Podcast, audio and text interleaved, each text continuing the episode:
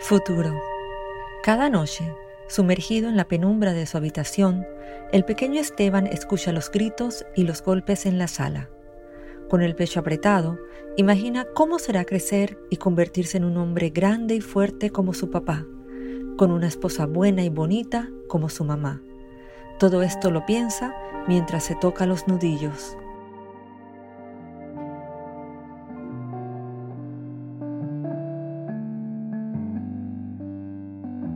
Bienvenidas y bienvenidos a Violencia, un podcast de Funda Morgan en alianza con Indomables, Medcom, Comité Editorial Basta y Fundación Avon, que busca sensibilizarnos sobre la violencia de género. La que escucharon al inicio es la autora Cherry Lewis, leyendo su cuento Futuro, uno de los textos incluidos en Basta, 100 mujeres contra la violencia de género, edición Panamá. Un libro que se publicó en 2017 y en el que 100 mujeres del país, de diversas edades y profesiones, empuñaron la palabra para dar voz al dolor y la fuerza que encierra la experiencia de ser mujer. Con base en las siete secciones de este libro y por medio de conversaciones con expertas, abordaremos cada semana en este espacio algunos de los distintos tipos de violencia que las mujeres experimentan en nuestra sociedad. Cada semana se publicará un nuevo episodio. Pueden buscarlo bajo el nombre Violencias en su plataforma de podcast favorita. Para el segundo episodio de esta serie nos inspiramos en el cuento que escucharon al inicio, que pertenece a la segunda sección del libro Basta, Maleducadas. Educar. Acción y proceso que puede ir desde el adoctrinamiento hasta el acto de enseñar al otro, a tener libertad de pensamiento y acción. Crianza, enseñanza y doctrina que se da a las niñas para ser una mujer. Simón de Beauvoir, 1949. No se nace mujer, llega una a serlo. Proceso que puede redirigirse. A mayor educación y empoderamiento, mayor es la posibilidad de modificar la posición tradicional como objeto de. Soy Melissa Pinelli y me acompaña Leila Nilipur. Para hablar sobre violencia doméstica conversamos con Natalie Ponce y Celia Moreno. Natalie es licenciada en psicología y tiene una maestría en educación, con especialización en psicopedagogía. Es psicoanalista y se ha interesado por la relación entre el psicoanálisis, los estudios de género y las manifestaciones culturales como el arte y la literatura. Es compiladora de Basta y en 2021 publicó el poemario Habitar el agua. Celia es psicóloga, politóloga, profesora universitaria y activista y defensora de derechos humanos. Es miembro de la Red de Defensores de Derechos Humanos y colabora con organizaciones humanitarias. Su labor como activista se centra en la defensa de mujeres, afrodescendientes, indígenas y la comunidad LGBTIQ.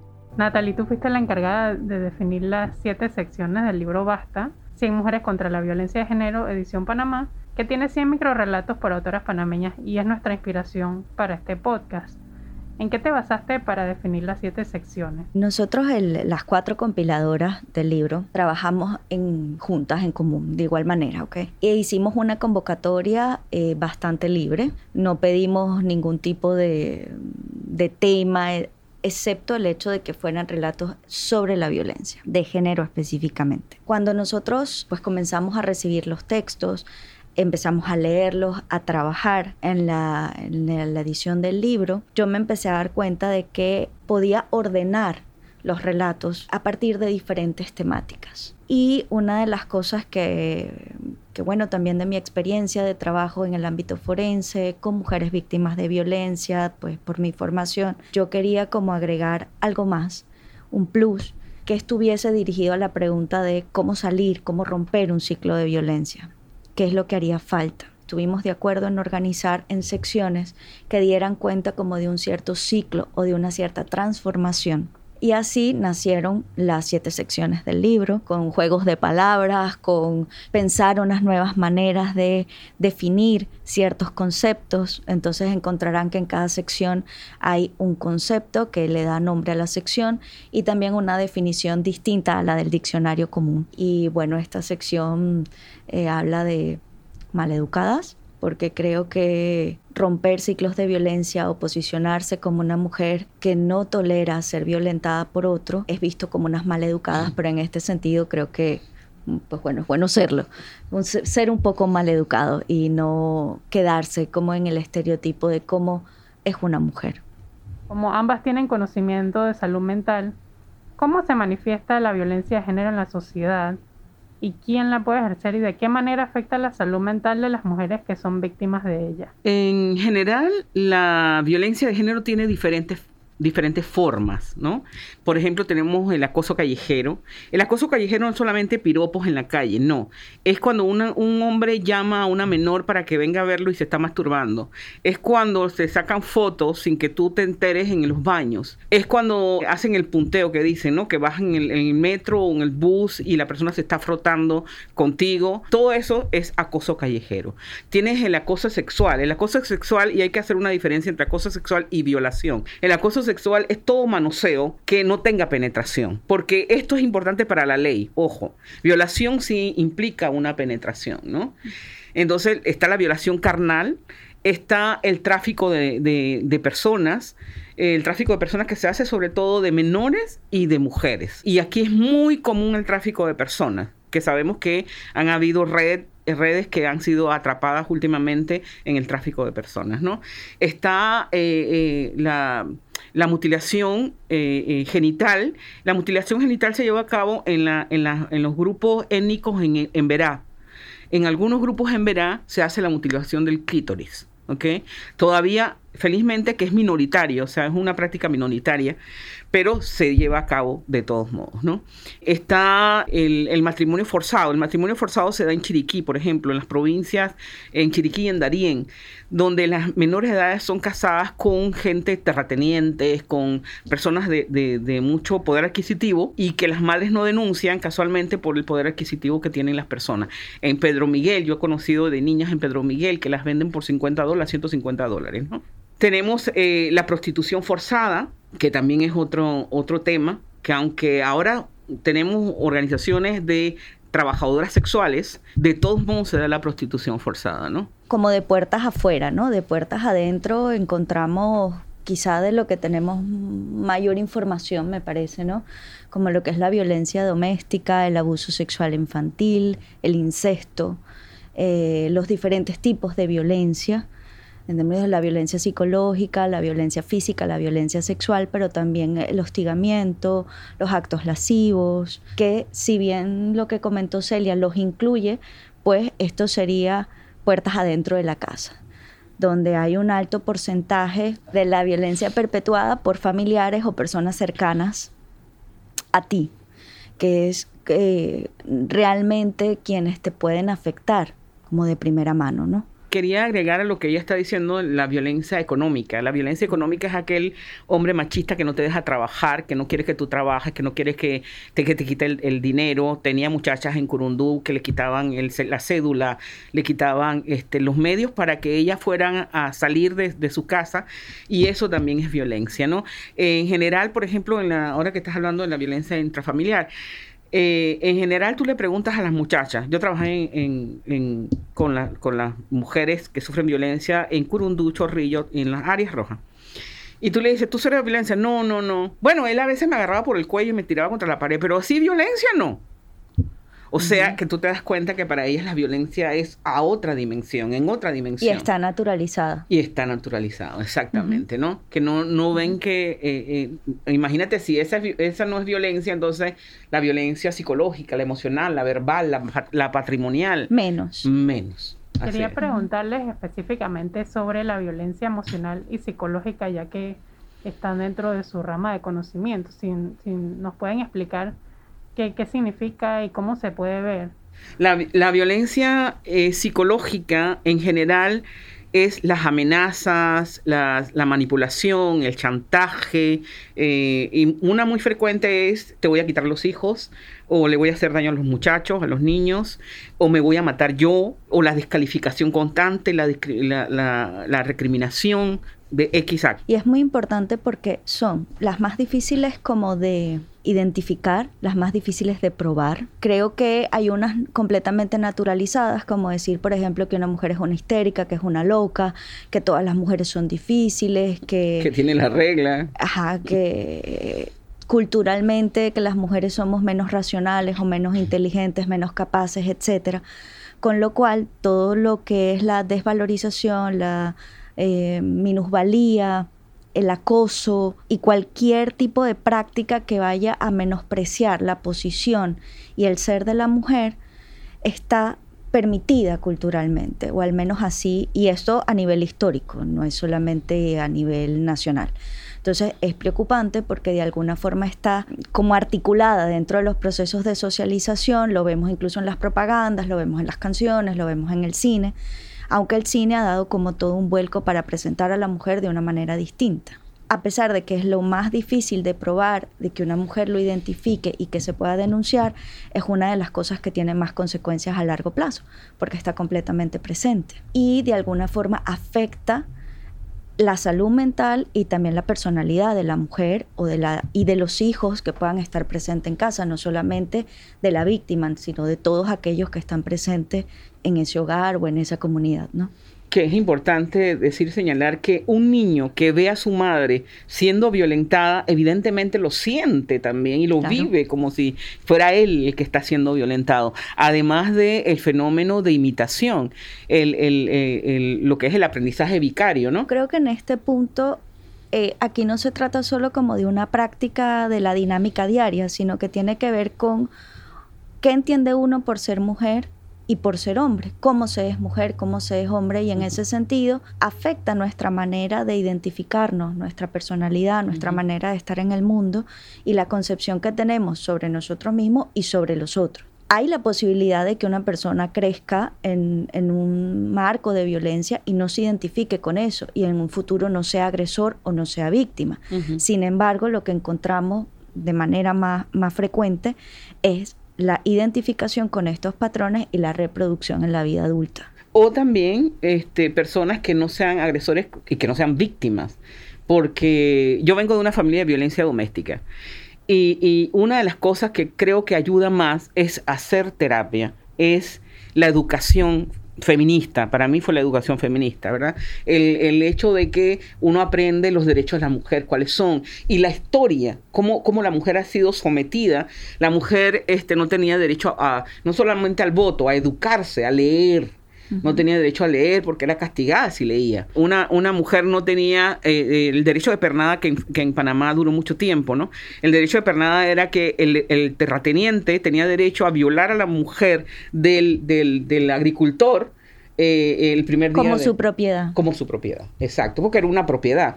Y esa es otra cosa, ¿no? En derecho, la mujer fue una propiedad mucho tiempo. O sea que no se acusaba a la, a la otra persona de, de que de, agredir a la mujer, sino de de, de, de, poseerla como, como quiera. Exactamente. ¿Qué afectación tiene así puntualmente sobre los, los niños en el caso de una pareja con hijos o donde haya niños en casa que, que vean esta violencia en su hogar? Cada vez que a mí me dicen que un niño es violento, que se pelea en la escuela, que tiene eh, eh, actitudes violentas en la escuela, yo digo, mm, ¿qué está pasando en la casa? Porque normalmente el niño imita lo que ve en su casa. Entonces, si el niño ve violencia en su casa, lo va a imitar. ¿No? Entre las cosas más comunes que podemos encontrar en niños son afectaciones de tipo emocional y conductual. Entre las afectaciones de tipo emocional encontramos que hay un malestar, un desajuste emocional que le impide al niño funcionar de la forma deseada, esperada o normativa en los ambientes en que se desenvuelve. Los ambientes más comunes de la vida infantil son la escuela, donde pasan muchas horas, y la casa. Y las conductuales de alguna manera están ligadas a la emoción, a la emoción. Ahorita hay toda una tendencia, ¿verdad?, como de mirar la conducta como un ente aparte.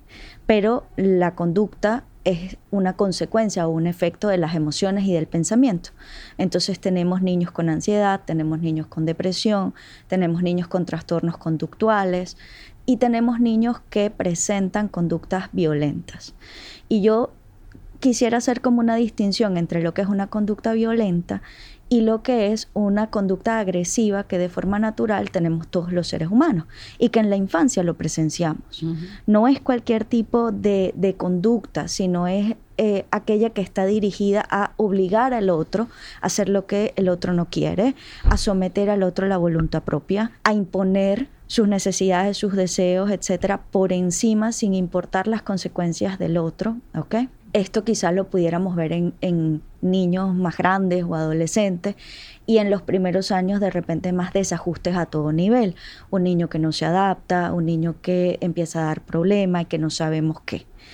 Hay unas imágenes que creo que representan esto muy bien, que eh, quizá algunos de ustedes lo puedan haber visto, que son cuadros donde ponen al padre maltratando a la madre, la madre maltratando a los hijos y los hijos maltratando a sus muñecos. Pero en ese lugar de muñecos también pueden estar otros compañeros de clase, otros hermanitos, gente de la comunidad, etcétera, ¿no? Eh, también quería agregar lo que ella estaba diciendo, los problemas cognitivos, o sea, problemas académicos que se presentan porque simplemente el niño está tan angustiado, preocupado por lo que ocurre en la casa que no le da para desarrollar el intelecto. Una cosa que ella mencionó que creo que es importante es hacer la diferencia entre agresividad y violencia.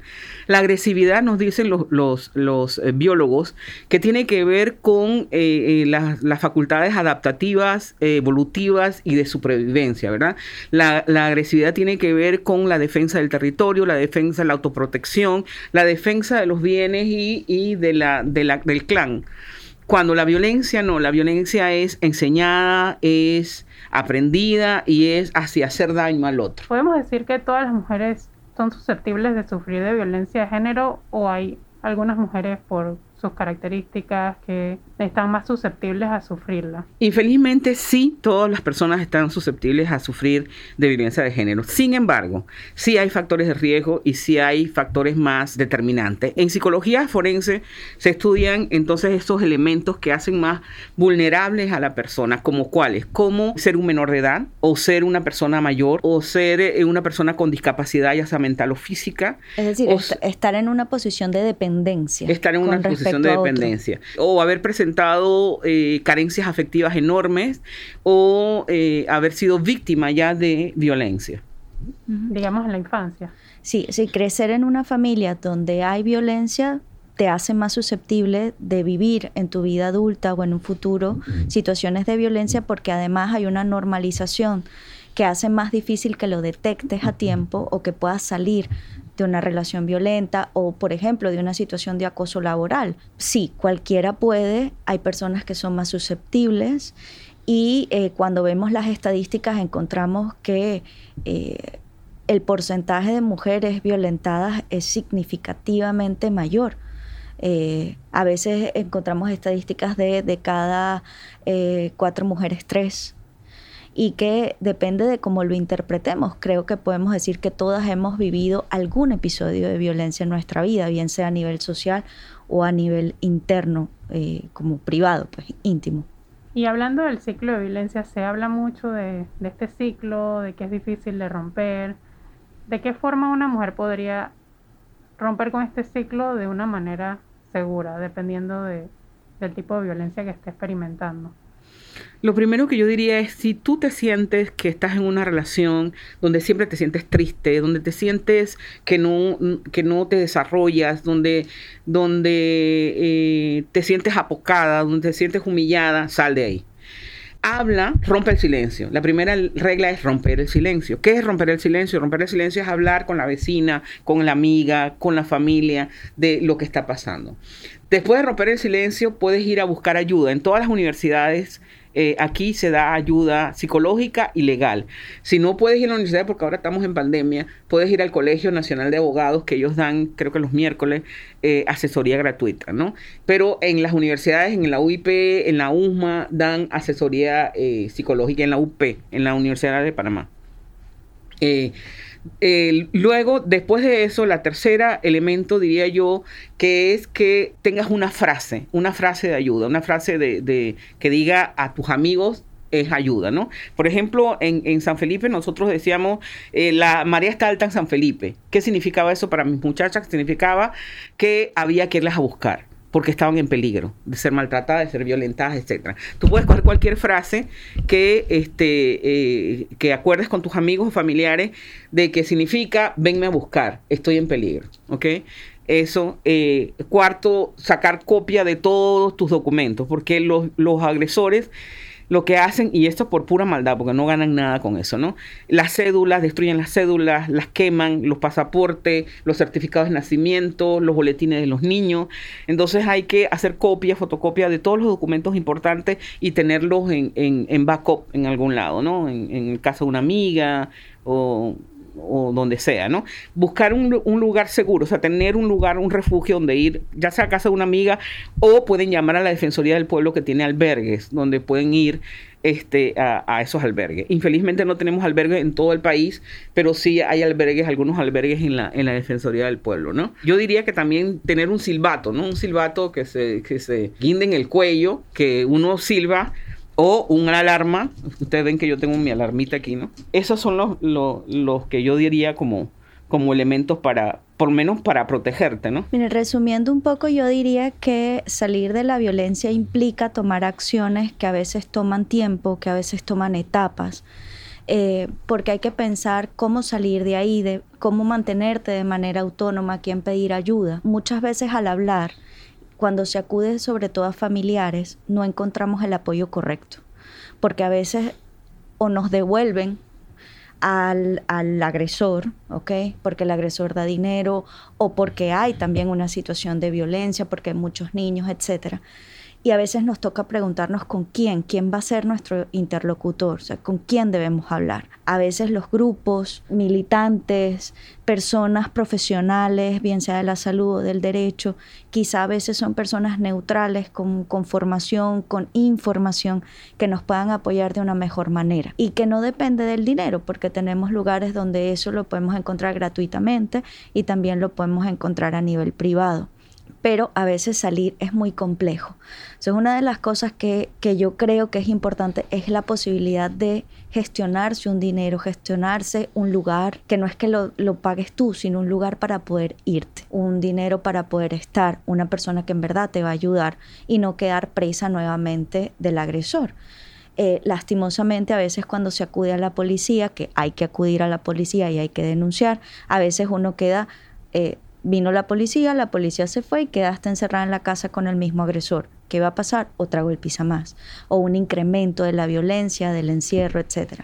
Entonces, a veces hay que pensar como con astucia. Y es difícil porque uno está realmente sumergido en una situación después de muchos años en donde has estado en una posición de, de constantes vejaciones, de malos tratos, de todo lo que implica la, la violencia psicológica, que no te permite pensar en ese plan. Entonces creo que buscar las personas correctas es una de las mejores cosas que podemos hacer. El hombre que ejerce la violencia de género de cualquier tipo ¿Hay algo que se pueda decir de la salud mental de este hombre o es algo más bien cultural ya? En general los hombres que ejercen violencia son personas irascibles, eh, impulsivas, que tienen integrada esa, ese maniqueísmo de, rol de género, ¿no? Donde la mujer es sumisa, dependiente, etcétera, y él tiene que ser fuerte, proveedor, etcétera, ¿no? Entonces, este, sí hay como un, un cierto rasgo y que creo que las mujeres no lo ven o no ven ese, ese peligro de, tener esa, esa rigidez mental, ¿no? La persona que no acepta errores, que no, que no, que no se disculpa, la persona que no sabe solucionar los conflictos de manera pacífica, sino que incurre siempre en la agresión. Aquí voy a hacer una confesión. Cuando yo me casé hace 42 años, lo que yo había visto en mi casa era puño, patada y bofetada, ¿no? Entonces era como yo pensé que se arreglaban los conflictos, ¿no? Con mi esposo aprendí que uno se sienta y habla. Y uno se sienta y discute y habla. Y... Pero eso, si tú no lo aprendes en tu casa, eh, vas a repetirlo automáticamente, ¿no? Sin, sin, darte cuenta siquiera que es un handicap, ¿no? Que es algo que no, que no es normal, ¿no? Creo que es importante no eliminar la, la responsabilidad que puede tener el otro, en este caso estamos hablando de los hombres, eh, con respecto a cómo lleva su vida, cómo se comporta, qué hace y qué no hace. Definitivamente ha pasado el tiempo, no estamos en el siglo pasado, y hay toda una cantidad de información y de educación que nos llega por, por diferentes medios. Con lo cual no es que nadie sabe que la violencia existe o cuáles son las formas de violencia, al menos las tres principales, qué es bueno y qué es malo hacer, qué es un delito, etc. Y pienso que el reto o, lo que habría que incorporar es como a la otra mitad. Sí, yo creo que ha habido y, en buen sentido, pues todo un vuelco hacia la mujer, lo femenino, la posibilidad de comprender que hay una diversidad de maneras de ser como mujer, de ganar derechos sociales, políticos, económicos, etcétera. Pero nos queda el reto también de dialogar con la otra mitad y de dejar de pensar eh, como con generalizaciones eh, para poder tener un logro mayor. Eh, hay que incluir al otro no solamente para hacer prevención y educación, sino también para poder eh, seguir como erosionando, acabando con estereotipos, con estas falsas ideas, falsas creencias, eh, generar como ciertos cambios a nivel cultural en relación a cómo son los hombres, cómo son las mujeres. Esto fue Violencias, un podcast de Fundamorgan en alianza con Indomables, Medcom, Comité Editorial Basta y Fundación Avon, que busca sensibilizar sobre la violencia contra las mujeres. Por favor, ayúdanos a pasar la voz para que más personas aprendan sobre esta problemática social. Si eres víctima de violencia o te reconoces como víctima de violencia luego de escuchar este episodio, puedes contactar a Fundamorgan para una consulta gratuita y confidencial al 208 7060. Es 208 7060 o escribir un correo a legal@fundamorgan.org. Gracias por escuchar.